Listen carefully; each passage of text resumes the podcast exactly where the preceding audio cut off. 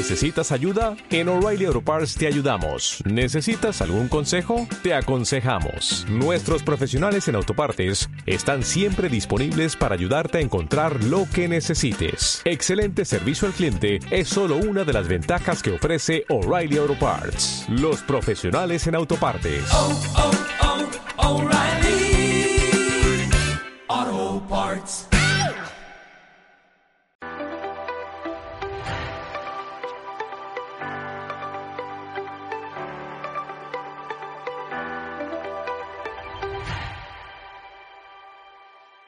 Querida comunidad artística, les damos la bienvenida a Sin Experiencia, un podcast donde tanto Luis como yo estaremos hablando sobre cualquier tema artístico, tanto cine, series, música, videojuegos, pintura, cualquier cosa que tenga que ver con las artes, aquí la comentaremos.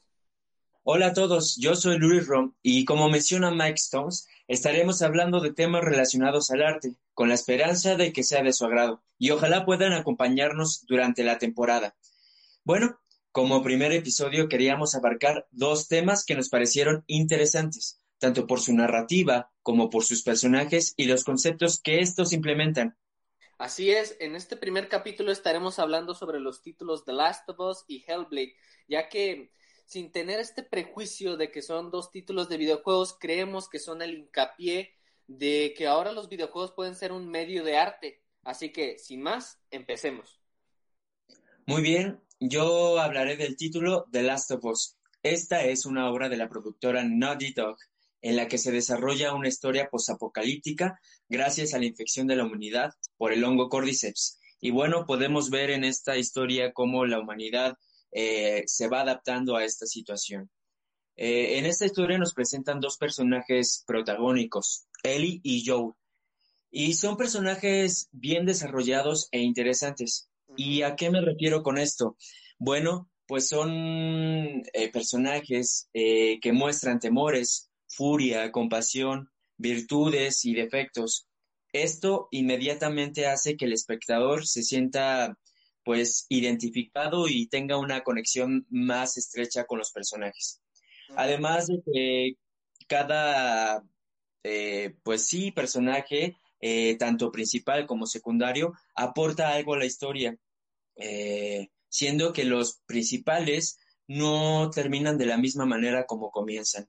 Eh, los protagonistas, Ellie y Joel, se ven obligados a vivir eh, durante algún tiempo enfrentándose a situaciones de vida o muerte incluso, y esto hace que su relación vaya creciendo y se vaya haciendo más compleja, más estrecha, a tal punto, bueno, al menos yo lo siento así, que se vuelve una relación casi, casi como, como padre e hija.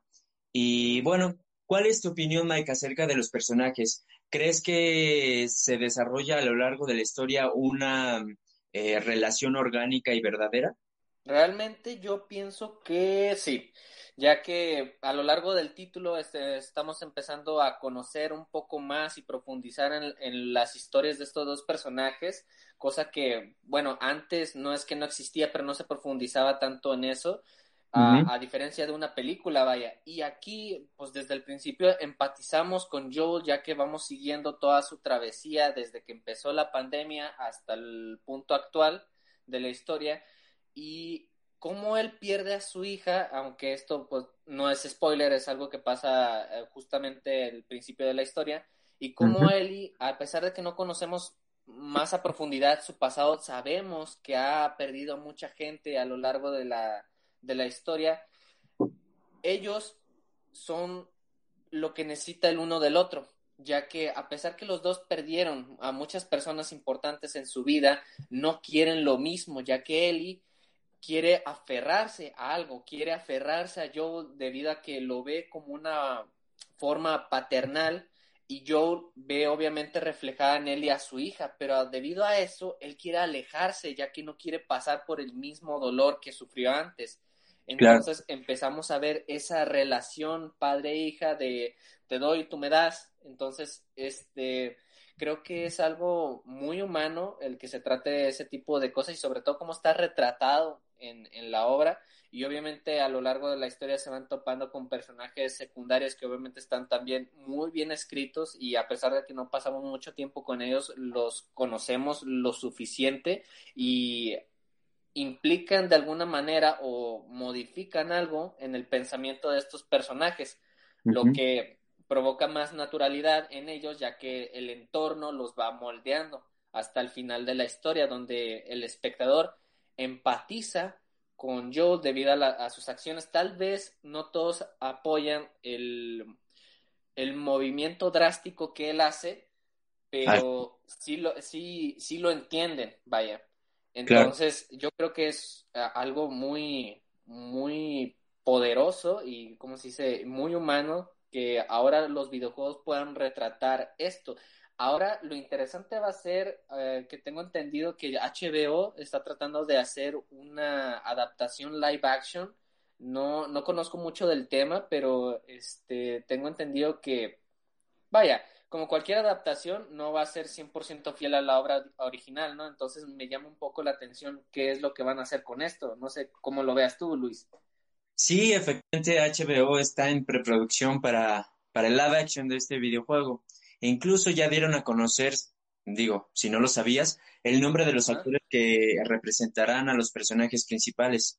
Eh, ah, por parte de Joel eh, estará a cargo Pedro Pascal. Eh, lo conocemos últimamente por El Mandalorian, por Mujer Maravilla 2 y bueno, este, Narcos, entre otros proyectos, ¿no? Y a Bella Ramsey como Ellie a ella yo no la ubico muy bien. Sé que sale en Juego de Tronos, eh, pero sinceramente no conozco más allá de, del trabajo de esta actriz y no sé qué tan bueno sea su rango actoral. Pero bueno, eh, sinceramente yo también tengo un poco de, ansiedad con respecto a cómo vayan a, respetar y qué tanto respeten la historia original. Eh, me parecería muy interesante poder ver, como mencionamos antes, el desarrollo de la relación entre Joel y Ellie y cómo se aferran a, a ellos mismos eh, por el simple hecho de que pues necesitan y quieren, a lo mejor no lo piensan al principio, pero ya al final que, que su relación crece y, se desarrolla, necesitan el uno del otro para tener una segunda oportunidad de vida, ¿no? Entonces, pues e, e, eso es lo que me da un poco de ansiedad, cómo manejen eh, esta situación y el desarrollo de, los personajes. Y bueno, eh, la verdad es que a mí me hubiera gustado tener a otros actores como protagonistas de esta, de esta serie. Eh, una de mis propuestas, me hubiera gustado ver a Carl, Urban, este actor de The Voice en, en Amazon. Y otra opción, otra propuesta, me hubiera gustado también ver a Jake Gyllenhaal en lo personal. Eh, por parte de Eli me hubiera gustado ver a, bueno, la elección obvia sería Ellen Page por el gran parecido.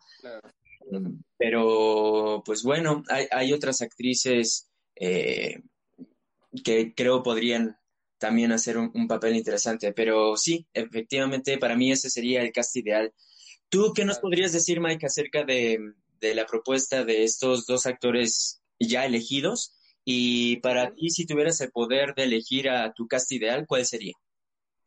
Ah, pues yo, la o sea, me, me resalta un poco las caras de estos dos actores que mencionas, tanto ah, Pedro Pascal y la otra muchacha, ¿cómo se llamaba? Bella Ramsey. Ajá. Este, ya que obviamente yo vi la serie de, de Game of Thrones y yo lo ubico a estos dos actores. Bella Ramsey, o sea, entiendo que a muchos no la, no la ubiquen tanto debido a que no tiene un papel, no voy a decir no tan relevante, pero vaya, no sale mucho en pantalla, ¿no? En, Juego de Tronos.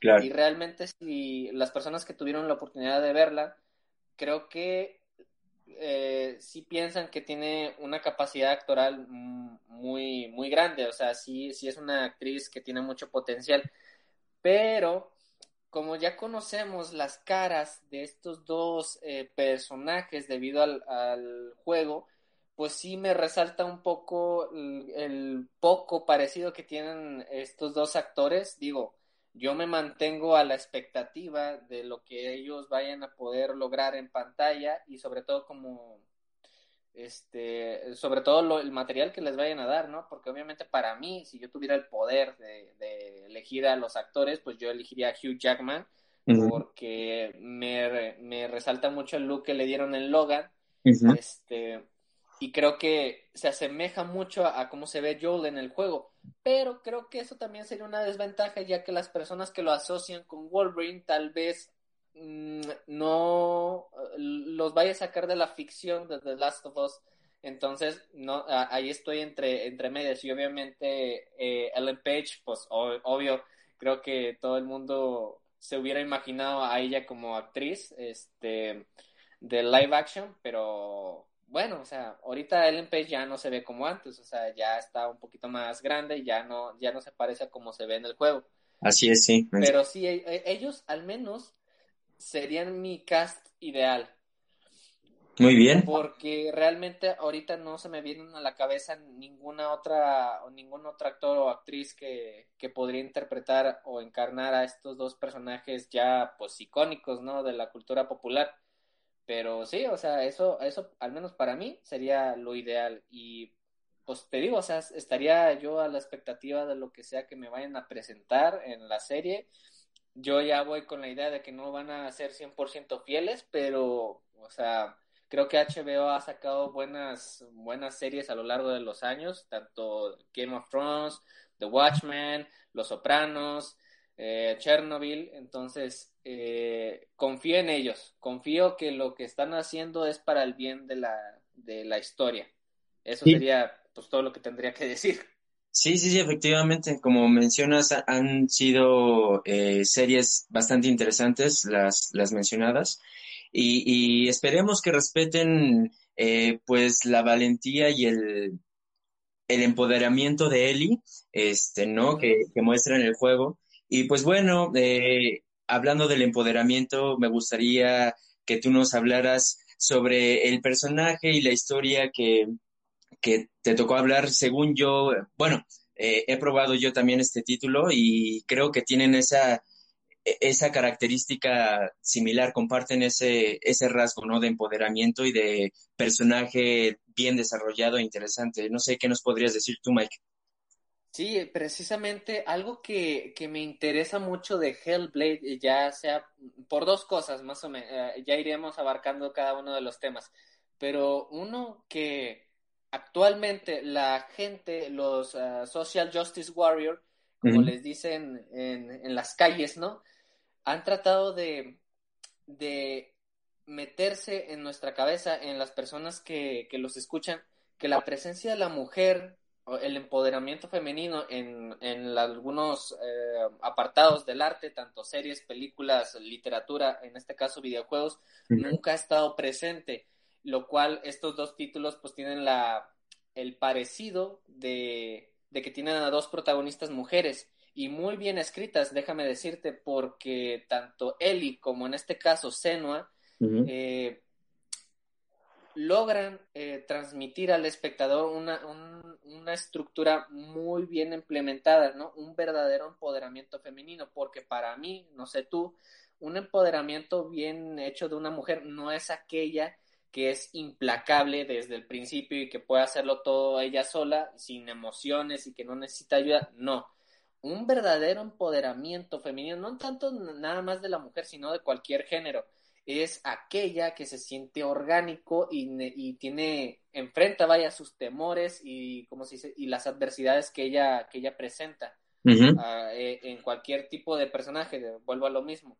Y en este caso, Posenoa se enfrenta a sus demonios y se enfrenta a, a situaciones que una persona común no podría resolver sola y Eli de la misma manera. Entonces, yo creo que eso es lo que necesita la industria, un buen personaje femenino, ya que lo que nos han entregado hasta ahorita sin necesidad de, de, apuntar con el dedo, yo creo que todos sabemos de quiénes estamos hablando, este, son malas implementaciones de empoderamiento femenino, simplemente porque la industria necesita cumplir una agenda política. Entonces, yo creo que están de alguna forma mal, eh, dando un mal ejemplo a las nuevas generaciones debido a que le dan esto de ejemplo de que esto es un verdadero empoderamiento femenino cuando no lo es. Claro. Entonces, yo creo que la industria debería tomar referencia de esto que ya, que ya estamos hablando y hacer eh, uso de ello. Claro. No sé cómo lo veas tú. No, efectivamente, creo que hay una falsa idea o una idea equivocada, si me permiten la, la expresión de, del empoderamiento, no solamente femenino, sino en cualquier tipo de personaje y de historia. Eh, hemos sido, eh, pues, capaces de poder experimentar historias que son superficiales en mi, en mi entendimiento. Eh, un ejemplo de estos Mm, digo, actualmente es, eh, eh, en este caso, Capitana Marvel, ¿no? Eh, a mí personal me pareció una película, pues, que de principio a fin parecería que el personaje ya tenía resuelto todo y que cualquier problema que pudiera enfrentar, pues, lo iba a resolver inmediatamente, ¿no? Por la capacidad y el poder que, que este personaje tiene. Y en realidad no, no hubo un conflicto interno o personal que, que fuera pues decisivo para, para el desarrollo y que cambiara el personaje. Em, claro. Y bueno, en este caso con Hellblade me parece pues muy interesante cómo abordan el tema de del problema mental de la psicosis y cómo Senua eh, se, se, enfrenta a esos problemas, a esos demonios interiores y exteriores incluso, ¿no? Por las visiones que, que se enfrenta. Y es, es pues eso, una historia casi cinematográfica en un videojuego, lo cual eh, seguramente los, los que tenemos la oportunidad de, de poderlo probar, agradecemos eh, infinitamente, al igual que con The Last of Us, ¿no? Son historias eh, casi, casi para cine, para cine, ¿no? Entonces, claro. pues eso es agradable y, y, como jugador se aprecia bastante. Claro, sí. Y algo, y, un y una cosa que tomaste tú ahorita, el tema, eh, algo que llama mucho la atención de este título, aparte del empoderamiento femenino que te, que te estaba diciendo, es el uso de la psicosis en esta historia, ya que, como bien mencionas, es un, es un medio, es un recurso que el autor utiliza para que Seno se enfrente a situaciones adversas más allá de, de su capacidad, ¿no? En Eli, en su contraparte, eh, sería una situación de donde la humanidad se fue pues al caño, vaya, en, un mundo posapocalíptico. Aquí todas las batallas que Senua eh, combate, vaya, son en su mente, ya que un poquito de contexto para las personas que no entienden de lo que estamos hablando, la historia va de que Senua es una guerrera celta que viaja a tierras nórdicas con el fin de salvar el, alma de su, de su difunto novio. La cuestión aquí es de que obviamente eh, no estamos hablando de una historia fantástica. Lo que pasa es que Seno, al padecer psicosis, a lo largo de su crecimiento le fueron contando varias historias de la mitología nórdica y ella cree que Hela, la diosa del inframundo, retiene el alma de su novio, lo cual no le permite ir al más allá. Entonces su viaje es ese.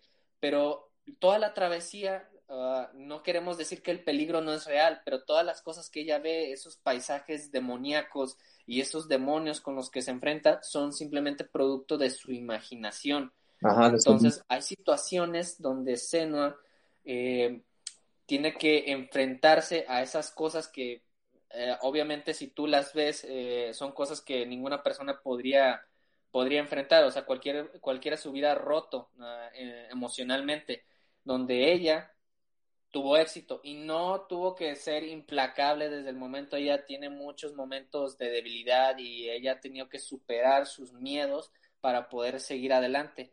Entonces, algo que me llamó mucho la atención es cómo implementan una historia real, por así decirlo, con toques mágicos debido a la psicosis y cómo ésta se siente tan vívida para el jugador debido a que, por ejemplo, si te pones unos audífonos mientras lo estás jugando, a lo largo de la historia estás escuchando varias voces de fondo que se están burlando de ti o te están dando pistas o te ayudan en ciertas cosas.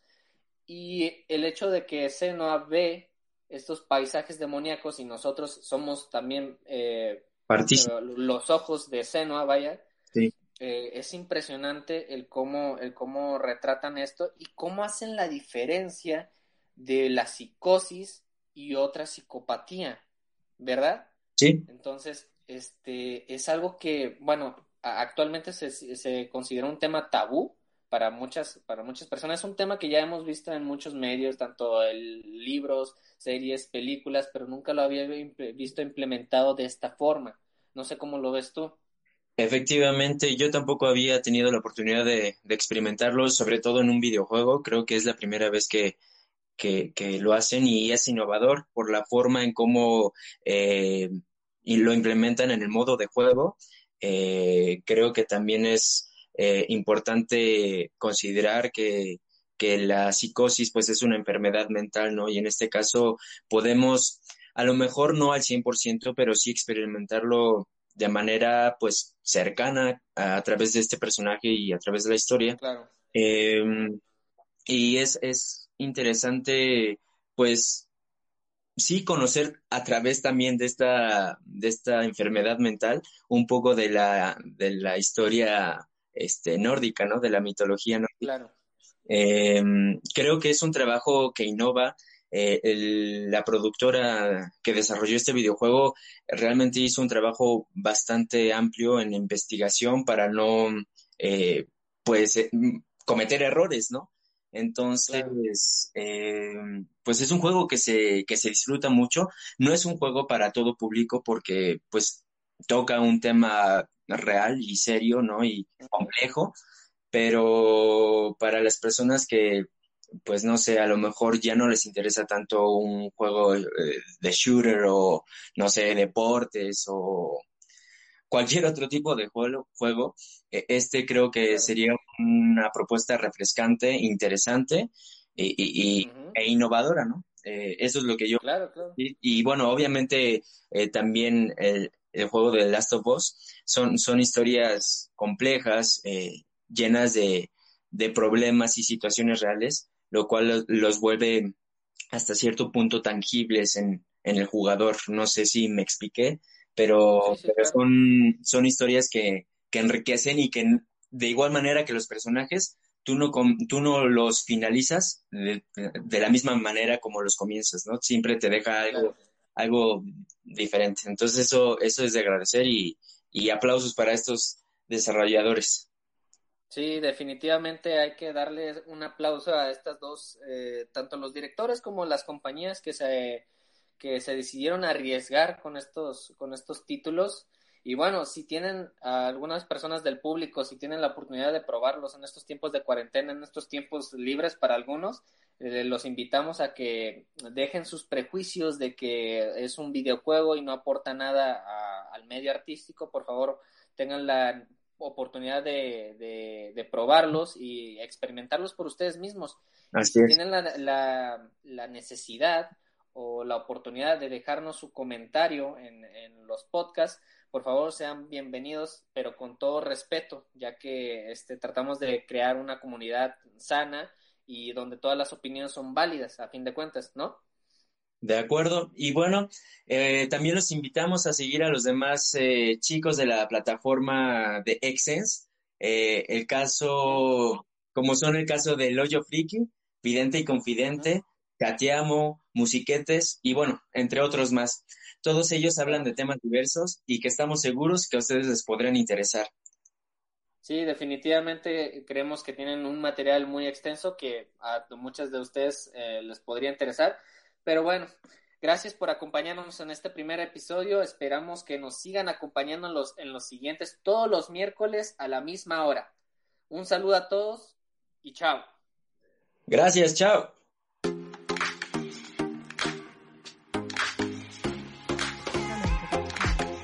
Esto es una producción de Excellence Podcast.